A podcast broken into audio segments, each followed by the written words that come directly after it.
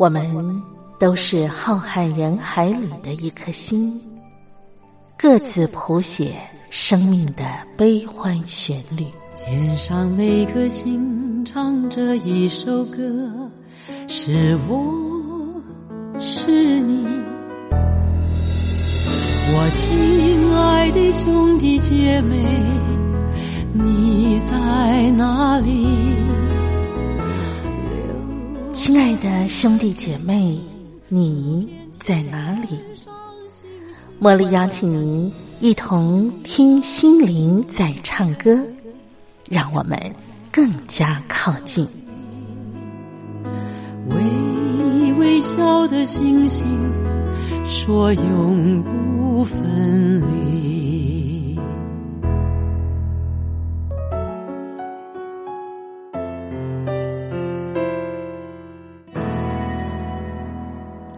心灵在唱歌的好朋友，我是茉莉，感谢你按时守候我们收音机旁，和我共度这一个小时的听心灵在唱歌。在我们今天的节目一开始呢，茉莉想要先邀请，我们一块来拥抱书香，分享好文章。这是选自《宇宙光有声 CD 杂志》的文章，题目叫做《父母年老的时候》。来，我们一块来拥抱书香。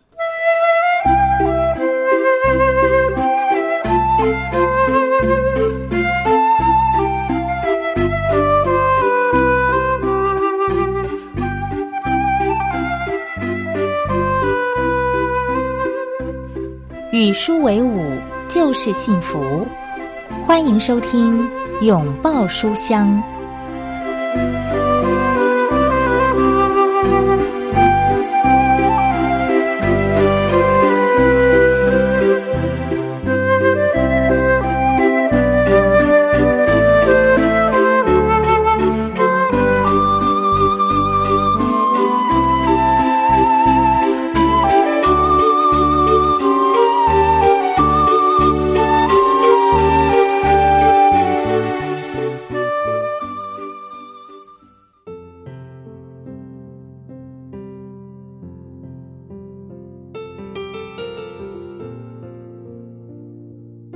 笑父亲，藐视而不听从母亲的，他的眼睛必为谷中的乌鸦啄出来，为鹰雏所吃。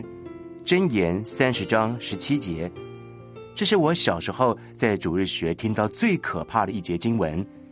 在我小小的心灵中，一直幻想，因为我对爸妈不礼貌、顶撞，黑乌鸦从天上冲下来，啄出我的双眼，叫我变成瞎子的血淋淋恐怖景象。多年后的今天，父母日渐衰老，我的孩子也长大了。我深刻体会什么叫“养儿方知父母恩”。每当在新闻报道中听到老人被虐待，总会义愤填膺，不明白为什么天下竟有这样不孝、如此残忍的子女。近来也听到一些朋友抱怨家中老人体弱多病，行动不便。需要特别照顾，语气中处处流露厌烦不耐的情绪。一位好朋友叹息：“唉，我实在受不了他对他老母亲的态度。我在他家做客，看见他因为老母亲用餐慢，就唠叨不停。你又怎么啦？不喜欢我煮的东西啊？我特别预备这些，都是为你好。你不要吃就拉倒。”给你做午餐，还得清理你掉了一地的食物，我可不是你的佣人啊！我坐在那里，真是替老人家难过。我不是头一次目睹这情形，我做客时尚且如此，很难想象没有外人时，他会用什么态度，说什么话辱骂母亲。朋友说着说着，眼眶不禁红了起来。照顾老人家的确需要额外的爱心、体贴，更要加上忍耐和包容。老年人的动作、思考和反应都不如我们，他们有时候词不达意，与时代脱节，跟小孩子牙牙学语、天真无知，似乎没有两样，但却一点也不可爱。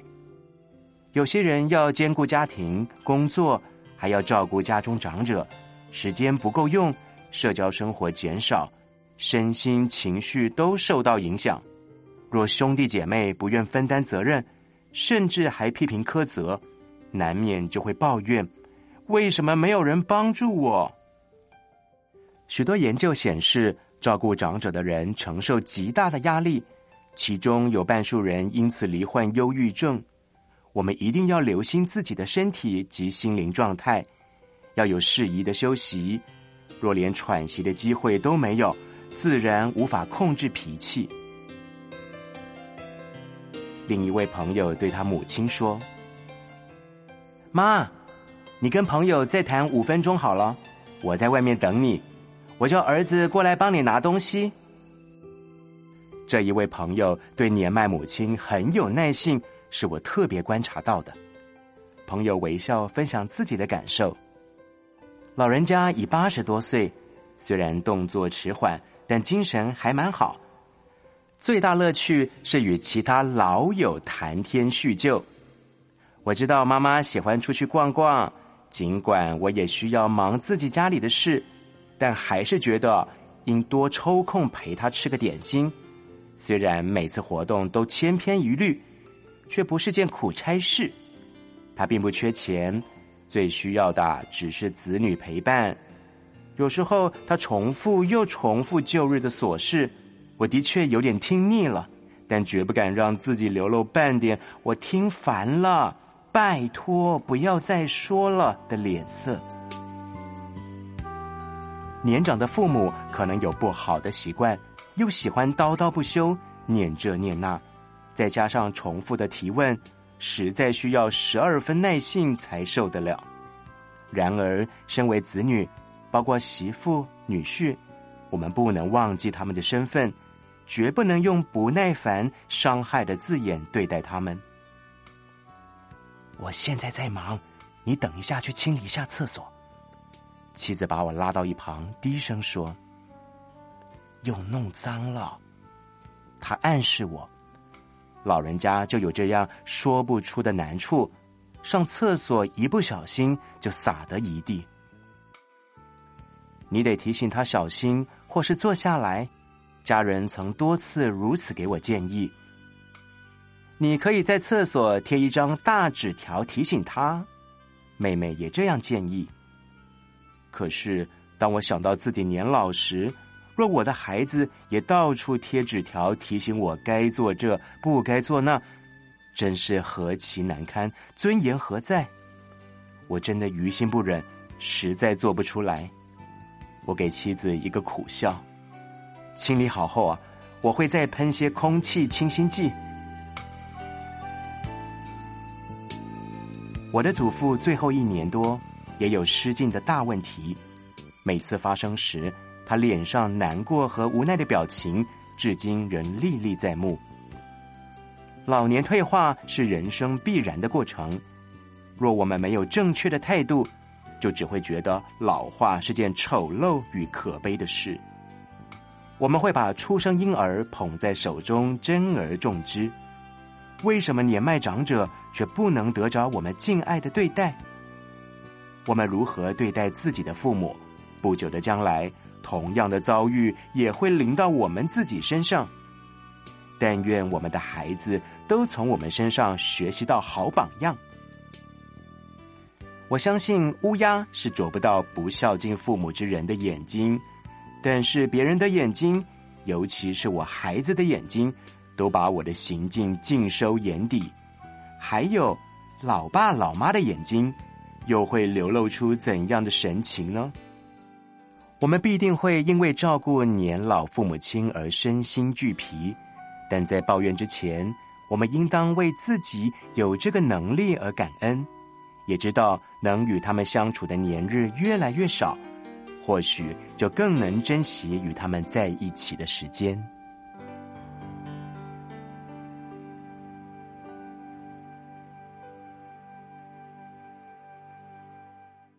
欢迎所有的朋友收听我们今天的节目。在今天的单元里头，茉莉呢继续为大家邀请到两厅院表演艺术杂志的总编辑李佳琪，啊来到我们的节目当中，让我们先欢迎他，佳琪好。茉莉你好，各位听众大家好。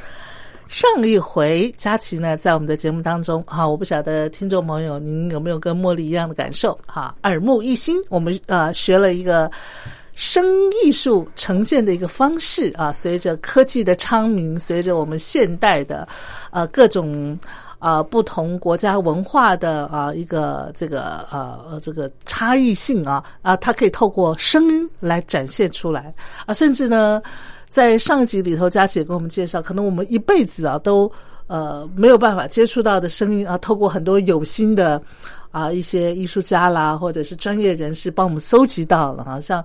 佳琪上礼拜就讲说什么蓝鲸的声音啊，喜马拉雅山上那个呃那个峰顶的那个风声哈，甚至什么外太空是吧？外太空那个对啊那个太空漫步时候哈，在月球漫步时候的声音哈，这这实在是让我觉得叹为观止的声音。那今天呢，佳琪要跟我们介绍另外一个我也从来没有听过的，就是 IP。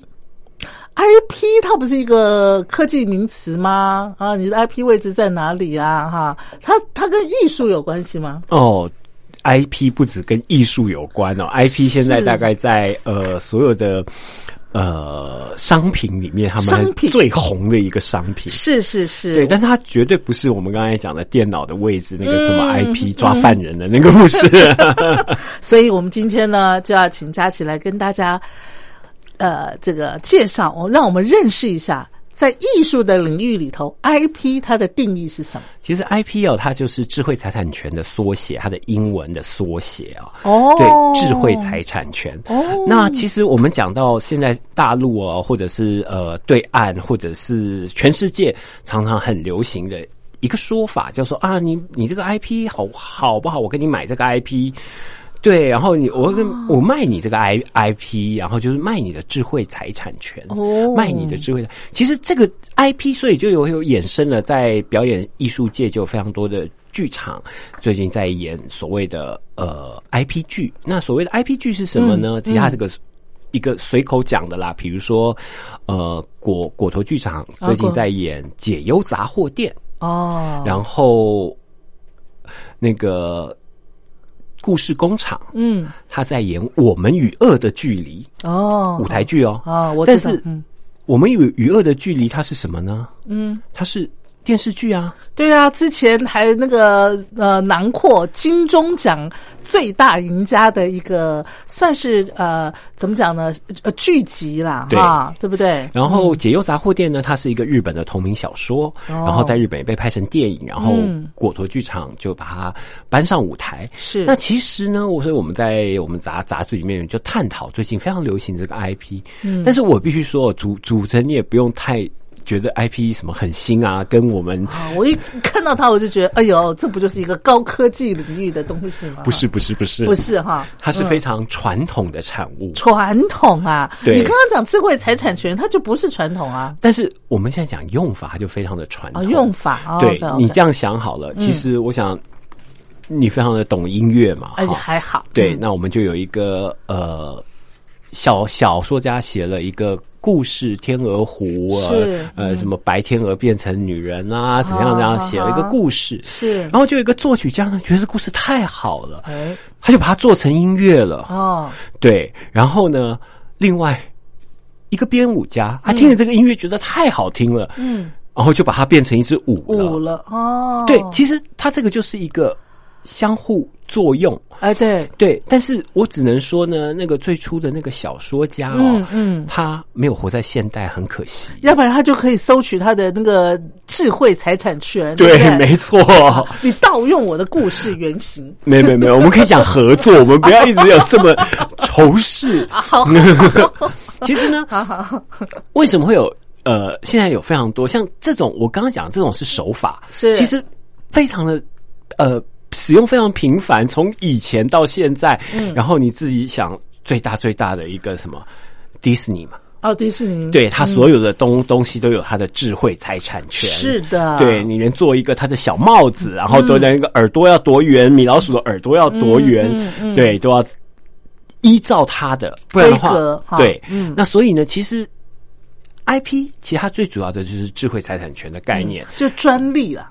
对，然后呃一些你可以借由这个东西，然后去卖一些衍生性的商品。嗯嗯嗯，对，那其实这个概念呢，被套用到舞台或者电视或者电影上面呢，嗯嗯。就是因为有很多的书也好，或者是某一项商品，嗯。它非常非常的热卖，嗯嗯，然后以往大部分都是做衍生性商品，对。但是后来呢，嗯。就有很多人什么学迪士尼把它拍成电影会不会好看？哦，对，然后最主要是什么？他已经有了一一群基本的粉丝啊对他有一个基本的观众群，对他就会想看，比如说《哈利波特》，对，我刚刚我刚刚有点想到这个，对，嗯然后嗯，当然读《哈利波特》小说的人一定会第一个想要看。电影，对对，或者是比如说有很多人觉得，哎呀，小说太多了，我读不了，那么长，那我就直接看电影。是是，对，然后，所以他们就是相互的烘托，嗯。然后甚至他在拍这个剧情，因为每做一一个电影也好，或者舞舞台剧也好，嗯。它其实都是一种投资，是，对，或者是说真正做的改编的那个人，或者是这个导演，他真的非常钟情于。这个小说，如果我们以书为出发的话，因为通常这个是最容易发展的，是是，对，那这样的概念出来之后，我想大家对于 I I P 剧或者是 I P 这个概念就已经很清楚了。嗯，那当然呢，近几年来发展的，呃，我觉得是有一点点，呃，就是更更扩更扩大了，是吧？更疯狂了。哦，更多元了，对？对对哦，然后疯狂，你用疯狂的字眼哈，呃，因为疯狂法？有很多其实最近还比较好，其哦实前大概前五年吧，是，对岸就是大陆那边，嗯。他们买 IP 是买的砸钱买的不手软的，哦，对，非常的可怕的。那他们买那么多要干嘛呢？他就做，他可以做成任何东西，哦，对，然后呃，手游《剑仙奇侠传》哦我不知道这边对、应该很很很多人，但是以以往大概都是呃用书或者电视、电影，嗯对。但是最近在手游太流行了，嗯。以手游的 IP 呢，非常多人买，嗯，对，买了他把它改编成电影、电视，对，还有啊，像那个美国那个什么《冰与火》。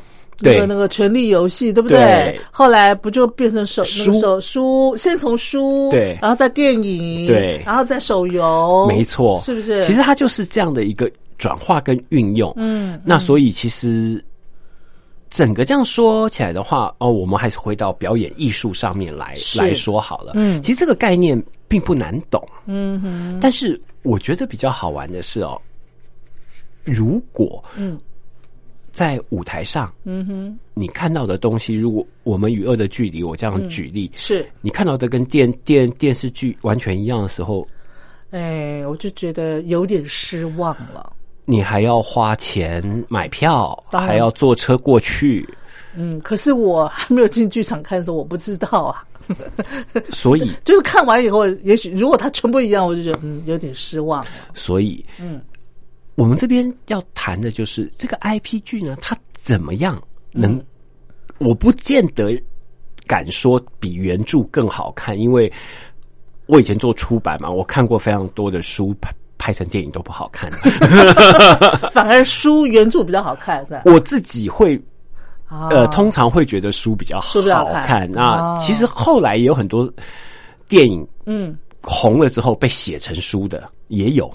哦，先是电影出来，然后后来才把它写成书。有有有很呃，比如说有一个很老的电影，但是我们一定都知道叫《青蛇呃是啊》，，对，他是讲白蛇旁边那个青青青蛇的故事。蛇是先有电影，然后对青蛇就是先有电影才有书，哦是对。是那其实后来已经慢慢有这种反向了，哦但是现在已经非常的普遍，就是对你先有哪一个不重要，反正哪一个红就就哪一个。没错没错。对，嗯那有很多人就是呃，像我相信是有很多人看了《哈利波特》的电影，但是他没看书的。我哎对，一定有。呃。我我 我我就是。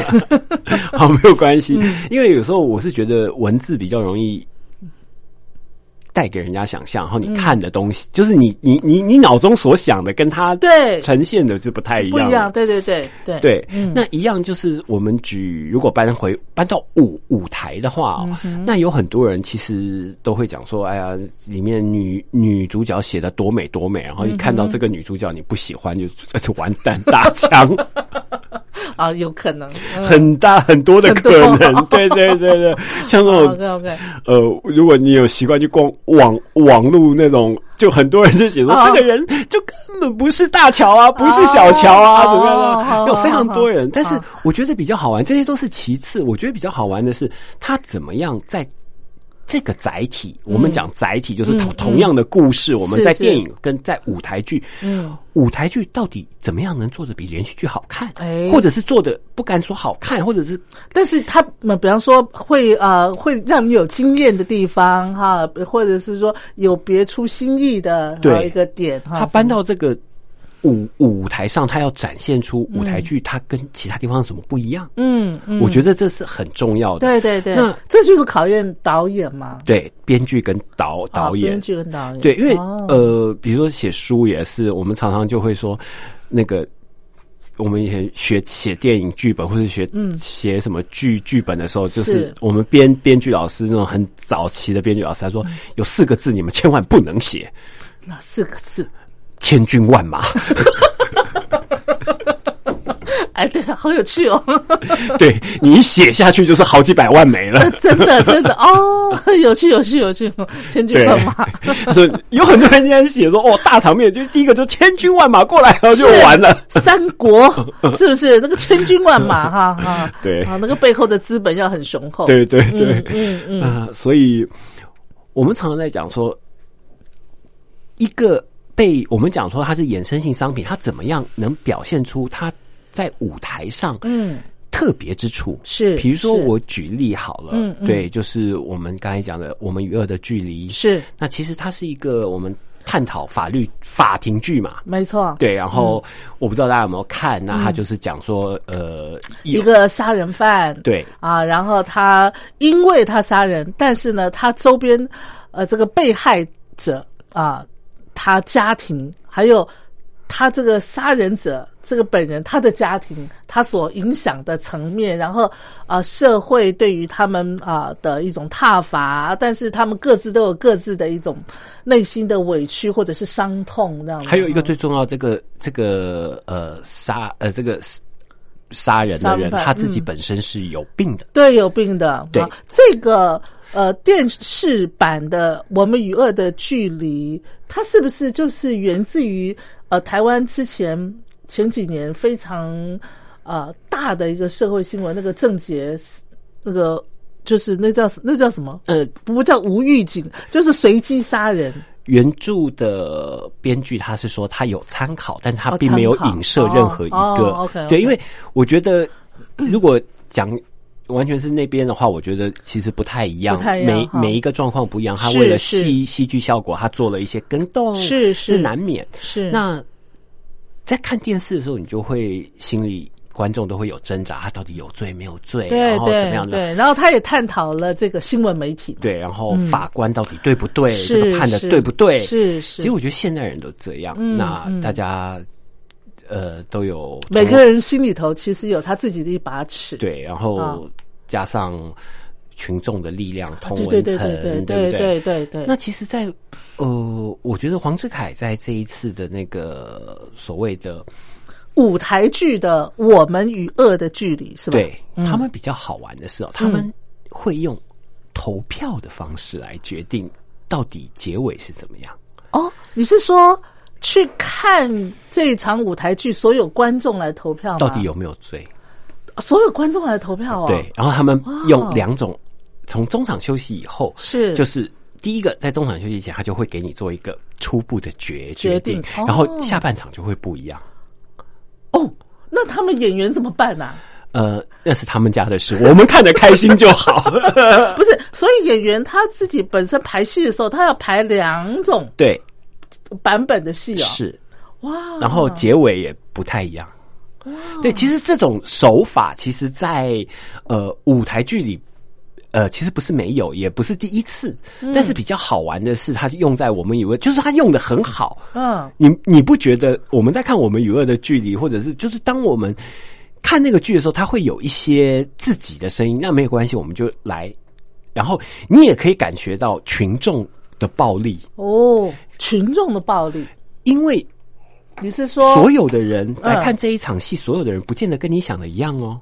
你说不定认为他没有罪，然后你说不定认为，但是所有人就是他有罪，然后就嗯。那个就是一个哦冲突吧？对，所以他会让你在现场你真的是感受到那个冲突。感受。到，对我觉得那就是哦。法庭剧，然后你就真的坐在那边，然后听我我我们每个人都是那个那个叫什么陪审员，是不对是？对对对对，哦所以这是一个还蛮特别，我觉得这这一点他用的很聪明的。是是对是。好，那佳琪介绍到这，我们先休息一下，我们听段音乐。待会儿我们再请你继续来为我们介绍这个 IP，还有啊、这个您刚刚讲就是智慧财产权嘛，哈，对它它怎么样呈现在不同的一个艺术表演的一个呃方式上。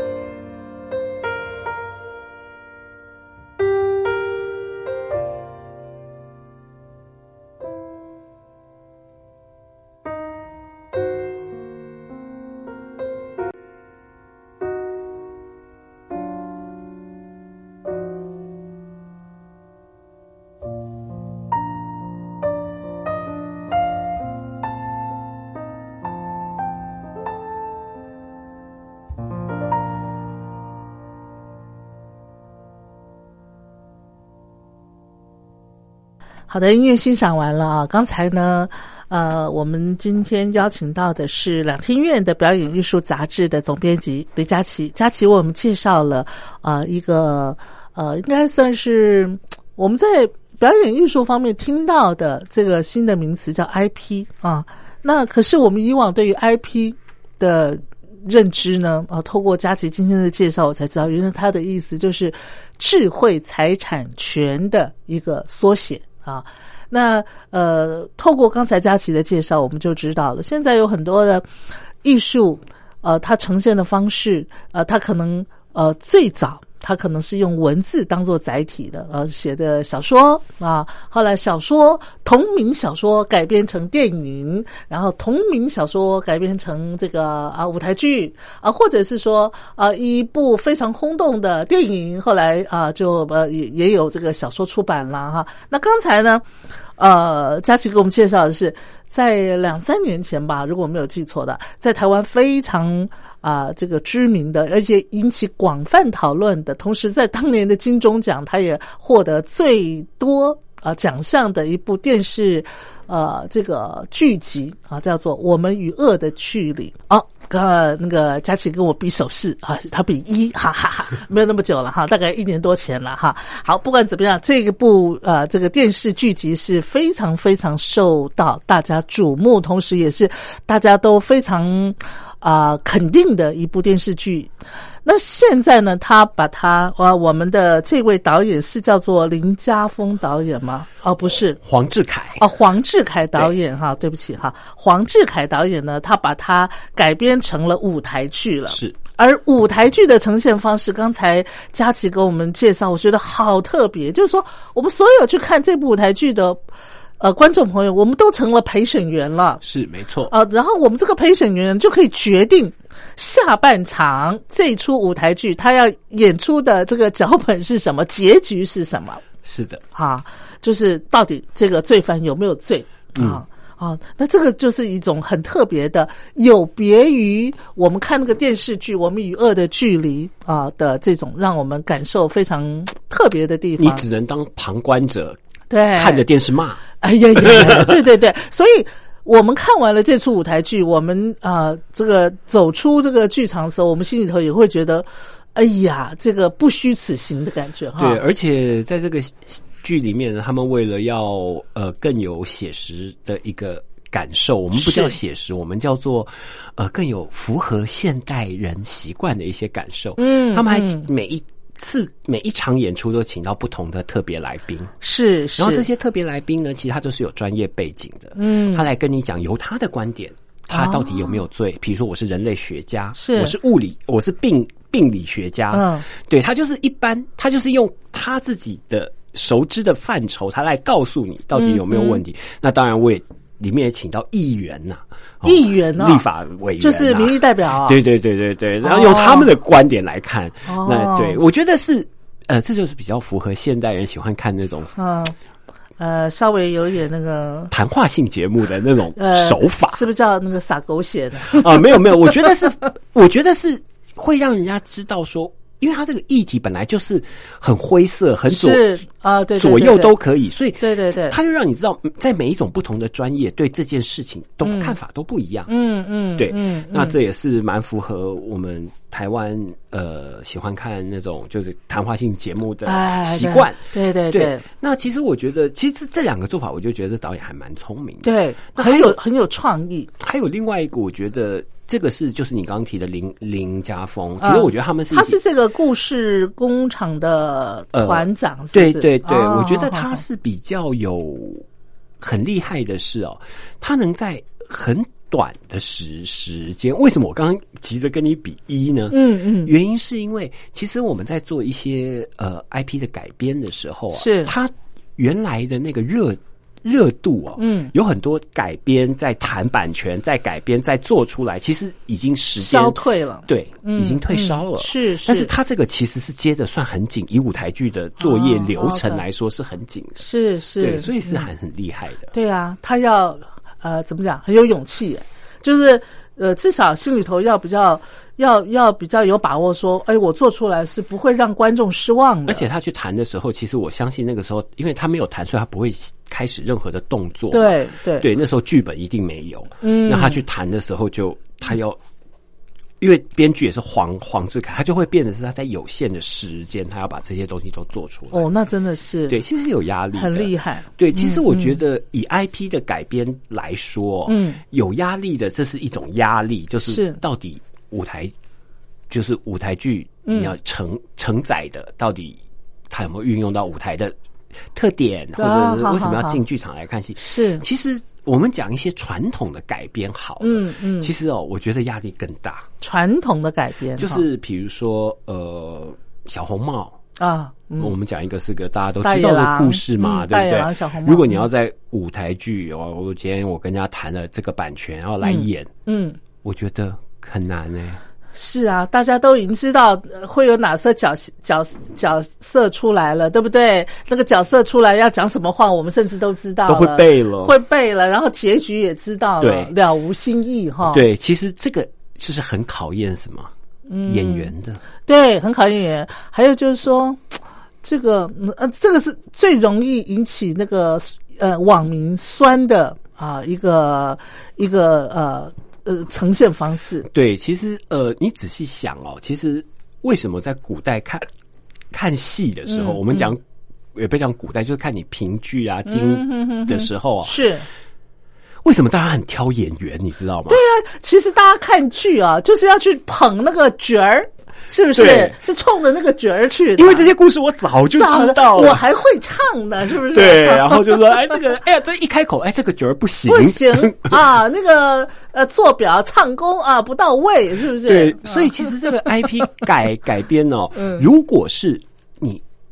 按部就班的照着这个演的话，其实是很辛苦的一件事，是演员会感受到很大的压力。哎，那请问一下佳琪老师，你以前在导戏的时候，你导的戏是属于这种传统的戏吗？我不没有，我是导舞台剧。哦，对对对对。那那可是你有没有导过那种舞台剧的脚本是大家都耳熟能详的？就一定有啊。一定有。哎呦，那那个时候你怎么呈现你们舞台剧的一个魅力呢？我觉得其实最主要就是导演一定是想方设设法要找到一个新的诠释点哦，对，或者是你很很还有另外一个就是你找到你的诠释，还有一个是什么？你很能抓住原著它根本的精神哦。我觉得这是很重要的。是，是对你如果只是想借原著的故事讲另外一个故事，那你就不你就不妨不要。找这个本来改了，不要搬这个石头砸脚。对对对对对，那当然，那以我做的不是 I I P G 啊，如果以 I P G 来讲的话，它背后是有它强大的粉丝。对对，你是看中了这一块，你才去做的嘛？对对。那如果做不好的话，你等于你惹火了、惹恼怒了一般人。对你恼怒了那些铁粉们。对，那其实我们在讲，其实，在呃。台湾的舞台剧里里面哦，其实果陀剧场，嗯，我们刚才讲了解忧杂货店，对对，其实果陀剧场它本来就是一个以转换 IP 很早期，它就在运运用的一个团队。哦，是啊，果陀剧场是在台湾，我个人觉得非蛮有知名度的一个剧场，老老牌的一个团队。对，那这一次解忧杂货店是一个新尝试哦。那我来讲一下，就是比如说之之前有一个大概呃。就算你可能不知道这本书，我觉得这本书有一点是被这个国国托剧场炒热回来的，叫做《最后十四堂星期二的课》啊。是我不知道大家呃知不知道这个剧是果果陀的，然后他的演员是两个人，呃，对，金世杰跟卜学亮，卜学亮，对对对，卜学亮。嗯，那我想呃，这个书哦，其实在当年是非常非常。红的，因为它非常的感人励志。对，但是坦白说，我觉得还红不到果陀去改编它。哦，好。对，那其实是呃国外，国外的一个，因为他在国外非常红。那国外有一个剧剧作家太喜欢这个书了，就改编了这个，把它改编成舞舞台剧。舞台剧，然后果果陀就也是拿了买买了版权来演。啊，那那那个那一年果陀演这个剧，他们的票房怎么样？卖的怎么样？啊，光是听你这样问哦，嗯，我就说哈，好，应该他们不是一年，他们这个戏演了八年了，演了八年呐，应该是有三四百场了，不止台湾演，然后大陆演，哦，因为这个剧第一个它感人，嗯，然后第二个两个 cast 都很强，是是是，金世杰我老师他本来就是戏精，没错，那卜学亮其实他。在这个戏里面表现的非常的好。OK，然后最重要的是什么？整个戏呢只有两个人，啊，又便宜巡演，你知道？不然的话，哎，真的。对，然后所以很非常容易巡道具也。简单嘛，哈，对因为那个老师最后就是那个躺在床上了，不需要让没有什么道具，，就是轮椅呀、小桌子没错。没错它的舞台很漂亮，是两个圆形，它象征着轮回。对，那整个戏其实，我觉得像这种戏就非常考验什么演员，哦，因为一般人呃在大概都会知知知道这个剧，然后其实然后大家也都知道，一句话其实他就讲完了，就就是嗯，一个学生去看一个老师，一个不乖的学生看老师，然后老师在死之前告诉他的啊对，一些故事。每个礼拜就跟他对。呃见个面啊，对。啊，然后分享一些他生命当中的啊一些体会吧。对，然后所以其实我觉得这个戏是非常考验演演员的。这个、嗯这个 I I I P 的转换，就是当我进去看的时候，嗯我除了觉得哎这个戏我一定还想看到什么，嗯嗯，那就是我真的想看到这个很具有智慧的老顽固的老师和那个学学生那些睿智的对话。好好，那如果演员没有办法把它表达出来的话，那我们就会很失望啊。对，嗯，那所以其实做 IP 剧，其实呃，坦白说，我觉得是双面刃啦。嗯，对，一方面呃，当然它会比较容易吸到一些呃既固定的观众，对那另外一方面，其实还有可能会恼怒人家。啊，对啊，那其实呃，这种 IP 剧的改改编呢，其实越来越多。但是很好玩的是，呃，有没有人？我们刚才讲说，其实有手游嘛，对对，其实对岸是由手游变成舞舞台剧的。哦，先有手游，再变舞台剧。对啊，你怎么怎么《仙剑奇侠》吗？之类的。啊，好，好对，那其实在，呃这一次哦，其实我们也特别找了一些编剧在我们杂杂志里，然后有新锐的，有成熟的，当然是我们来想试验一下，就是说。在编剧的心中，到底有没有想改编的作品？嗯嗯，我觉得其实呃，这个是还蛮重要的、哦，就是呃，改编的这个人，他一定要有心里有一个他自己对那个原著，我们不管那个原著是什么，是书也好，是、嗯。像我们这里面有、也有人要改编游游戏的，嗯他到底对他了解多少，而且为什么要改编他到舞台上？是我就请他们来来写，比如说，呃，我觉得任何人都可以做，其实就是其实茉莉你也可以啊。啊，我问说 你你现在有有没有特别想要改编一个什么作品变成广播剧的？哦，改编什么作品变成广播剧啊？嗯嗯，啊，那我就改编《我们与恶的距离》好，对啊，也是可以啊，对不对？说因为它冲冲冲突性蛮那个那个剧剧场张力是很好的，对。戏剧张力是很好。的没错，但是比如说上次第一个就是，哎、这个原来的这个嗯嗯。本是。或者原来的这个原著，我不管它是什么，是。然后改编的这个人，我觉得他还蛮重要的是，第一个他必须很熟悉舞台，或者是像、啊呃莫莉宁的话就很熟悉广播，啊然后一定是，然后你对他又改编的这个原著，你又特别的了解，对。然后你特别喜欢他什么地方，啊然后再来，我觉得要思考的是，你要什么，怎么运用广播，或者是怎么运用舞台，把这个剧在别的领域没有办法做到的事情，把它呈现表现出来。哦。我觉得这个就是，呃，我们讲一个成，我我觉得现在比较看到好的改编，大概都会考虑到这几件事。是。那当然还有以舞台剧来来说的话，像刚刚我们讲的最后十四堂星期二的课，嗯嗯。那它很单纯，它就是嗯。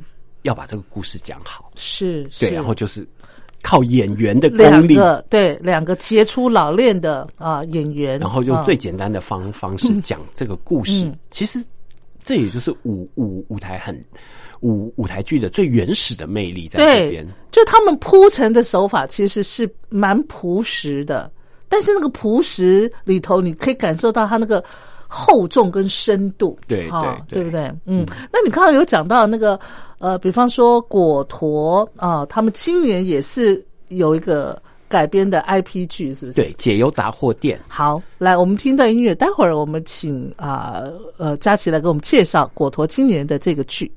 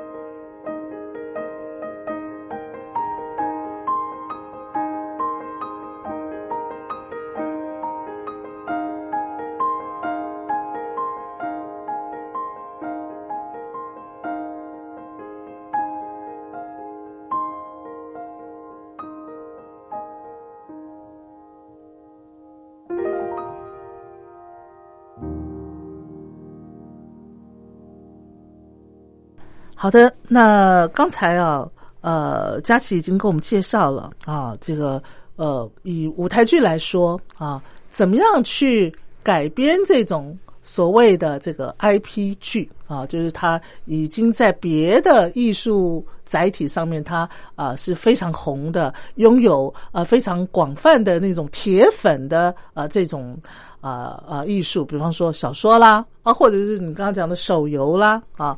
那像呃，在台湾这个非常，我觉得它是蛮知名，而且是啊，已经有相当历史的这个呃剧团啊，果陀剧团呢，他们呃果陀剧场啊，他们今年要演出的呃这个戏码叫做《解忧杂货店》。那《解忧杂货店》也是一个 IP 剧哈。对，那最早是什么？他最早是小说，是一个非常知名的日本的东野圭吾这个作者的小说。哦，日本的对。那东野圭吾的作品其实他被改编的非常的多。那有电视，在日本就有电视电影。那其实《解忧杂货店》它也有日剧，我讲电影是对，其实它就是在讲呃一个小朋友，然后他到一个杂货店里。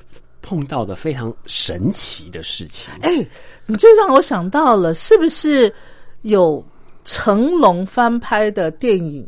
也，他也是一个杂货店的老板，然后啊，什么一群人啊，什么什么寄一封信，然后那个信他就呃可以呃到另外一个时空，然后就就完成那个什么是是是这个类似对哦，所以其实呃这种。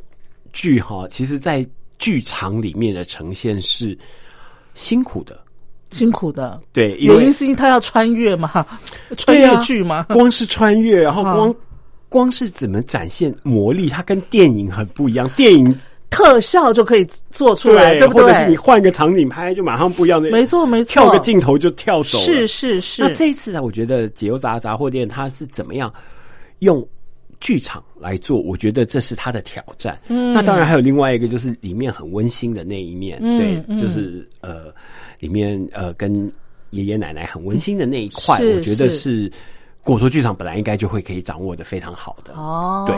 那这一次也是果陀剧场，它是一个新的一个系列的作作品，因为以往它都是在大剧场嘛，我们看到都是国家剧院啊，对。然后然后这一次是在水源剧场，都是比较小的，小的哈。对对我觉得。嗯。呃，因为我相信他们接下来一定还会有巡演啦，因为他买这个 IP 一定不便宜。对呀、而且现在 说句老实话，剧场要生存下去，尤其在今年这种疫情的情况底下，那是更艰苦的。对哈，好不容易排一个剧，那当然就就像你说的，什么演个七七八年，那是最好的了，对不对？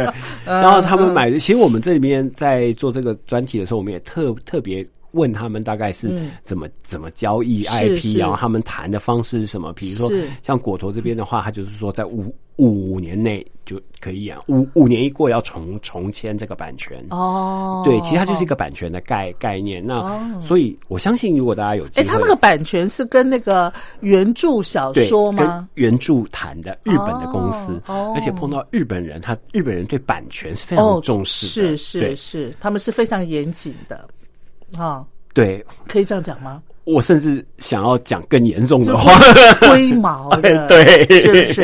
啊？啊，哎，刚才呃，佳琪也有提到，就是说你们有请不少的编剧，对。然后来分享他们啊、呃心目当中想要改编的一些 IP 剧，是不是？啊？有想要从电影然后改编成舞台剧啊、或者是说从呃小说改编成舞台剧，是啊，比方说，我看到呃杂志里头有介介绍嘛，张大春先生的《寻人启事》然后，这个小说我看过嘛哈，对不对？然后《魔法阿嬷啊，这个电影我也看过嘛哈，对不对？然后还有《宫心计》，它是不是一出电视剧、啊？对，没错，是应该是对岸的电视剧，对嘛哈，对宫宫廷剧，宫廷剧哈是不是？然后他要把它改改改编成这个啊、这个舞台剧，对，其实呃，我觉得这些编剧都呃非常的有创意啊，然后嗯也非常的具有挑挑战性。是。对，因为比如说，如果对岸的那种宫廷剧这么长，一演对对，但是怎么在两个小时内演完？对对对，宫宫心计最起码最起码也有六十集，我记得蛮长的，我印象中是那怎么两个？小时演得完呢？那就是他的功力喽。哎呀呀呀！对，那当然那后面也有人把要把手游改成舞台剧的，也哦有。手游是不是？对对对哦，但是比较好玩的是哦，其实我们讲一个反过来的哦，嗯我们刚刚谈到的都是舞台剧去翻别人的东西，是那事实上啊，有很多最早期，甚至最近也有，就是最早期都是舞台剧被翻呢。啊，舞台剧被翻了哦，我知道，是不是赖声川导演他导的那个？是不是那个什么？呃，那一夜我们说相声，那一页我们说相声是考考成 C C D 嘛，呃是但是我讲的是更早，更早啊。对啊还有什么？莎士比亚的都是舞台剧，不是被拍成很多电影吗？对不对？真的，真的，真对其的，罗密欧与朱丽叶，其实非常多非常多，那个美国好莱坞一开始的戏。其实大概都是美国知名的舞台剧，啊然后拍成电影，因为这是现有的，因为要有剧本是最难的一件事情，啊对对对要有题材。那我们就说这是早期，然后后来感觉上，哎，有一阵子电视电影好像剧本多过舞台剧，所以舞台剧开始，而且他们影响的比较大，啊，对，就会啊，舞台剧就抓，但是其实，在现代也有，比如说呃，有些舞台剧剧本也有被翻成电影。电电电视电影的，其实是也有的。现在吗？有哦，对，其实，在哦对岸有驴得水，哦，对驴得水哦，对不起，我没听过。对，那个哦故事非常的好。它是舞台剧，它是舞台剧，它一开始是舞舞舞舞台剧，然后是一个讽刺当局的作品。哦，对，哦他们在说有一个学学校想要拿那个赈灾金，哦赈灾金啊，然后但是他必必须要有一个学校里面要要有一一一个非常棒的老师，啊，对，然后他们就杜撰了这个，老师啊，对，然后就去，结果没有想到就就去骗那个赈灾金，拿到了，然啊，拿到了，审查员也来了，哎呀，啊。怎么办？对对，那 老师怎么办呢？对，啊，那那这个老师怎么怎么把他生出来呢？然后反正怎么弄，后来嗯。他们就说这个老师嗯叫驴得水，然后其他是只驴子。多讽刺啊！其实他是讽刺大陆当局的一个，对对对，哇啊！哎，你刚刚在讲的时候，我就想到大陆，呃，比方说由啊、舞台剧，然后最后变成别的这个这个这种 IP 剧啊，就像是茶馆嘛，对，也是一个很啊很很老的舞台剧很老的、很很经典的一个舞台剧哈。对，然后嗯比如说像在台湾，我们也有像呃有一个很这个呢是很特别，它是一个音乐的小品的舞台剧，音乐小品，嗯、对，叫不读书俱乐部，哦？对。哦，不读书俱乐部，对，它是一系列的音乐剧，然后就是有。大概有一个故故事，然后串的每一次演，然后其实这个不读书俱乐部这个音乐剧呢，其实它是小的、嗯。小品剧，嗯。但是呢，却被一个网络的那个制作公司看上，嗯，他们就跟他买了版权，要拍成网网剧，网剧啊，对对对对，哦。所以是很特别的，对。哎，我看到你杂志上介绍，它是以推广阿卡贝拉的这个人声音乐为主的，没错。剧。哦，是啊，嗯所以其实我觉得，呃，在这整个一些 IP 的转换的过程当当中啊，你可以慢慢的看到，其实有的大部分都是靠大粉丝，但是有的呢，就是真的喜欢那个原著。嗯，对，嗯我觉得，呃，在介绍 IP 这样子整个过程里面啊，我们最想跟大家讲的就是，最重要的就是你到底有没有掌握到你自己能创作的那个元素，我觉得是还蛮重要的。然后你能不能呃能够跳出你的心意，然后满足乐听大众看完了以后不会失望而回了哈？呃，对啊，听说最近不是有一个闹得很大的，也是 IP 剧啊，也是迪士尼的啊，哪一个？木兰。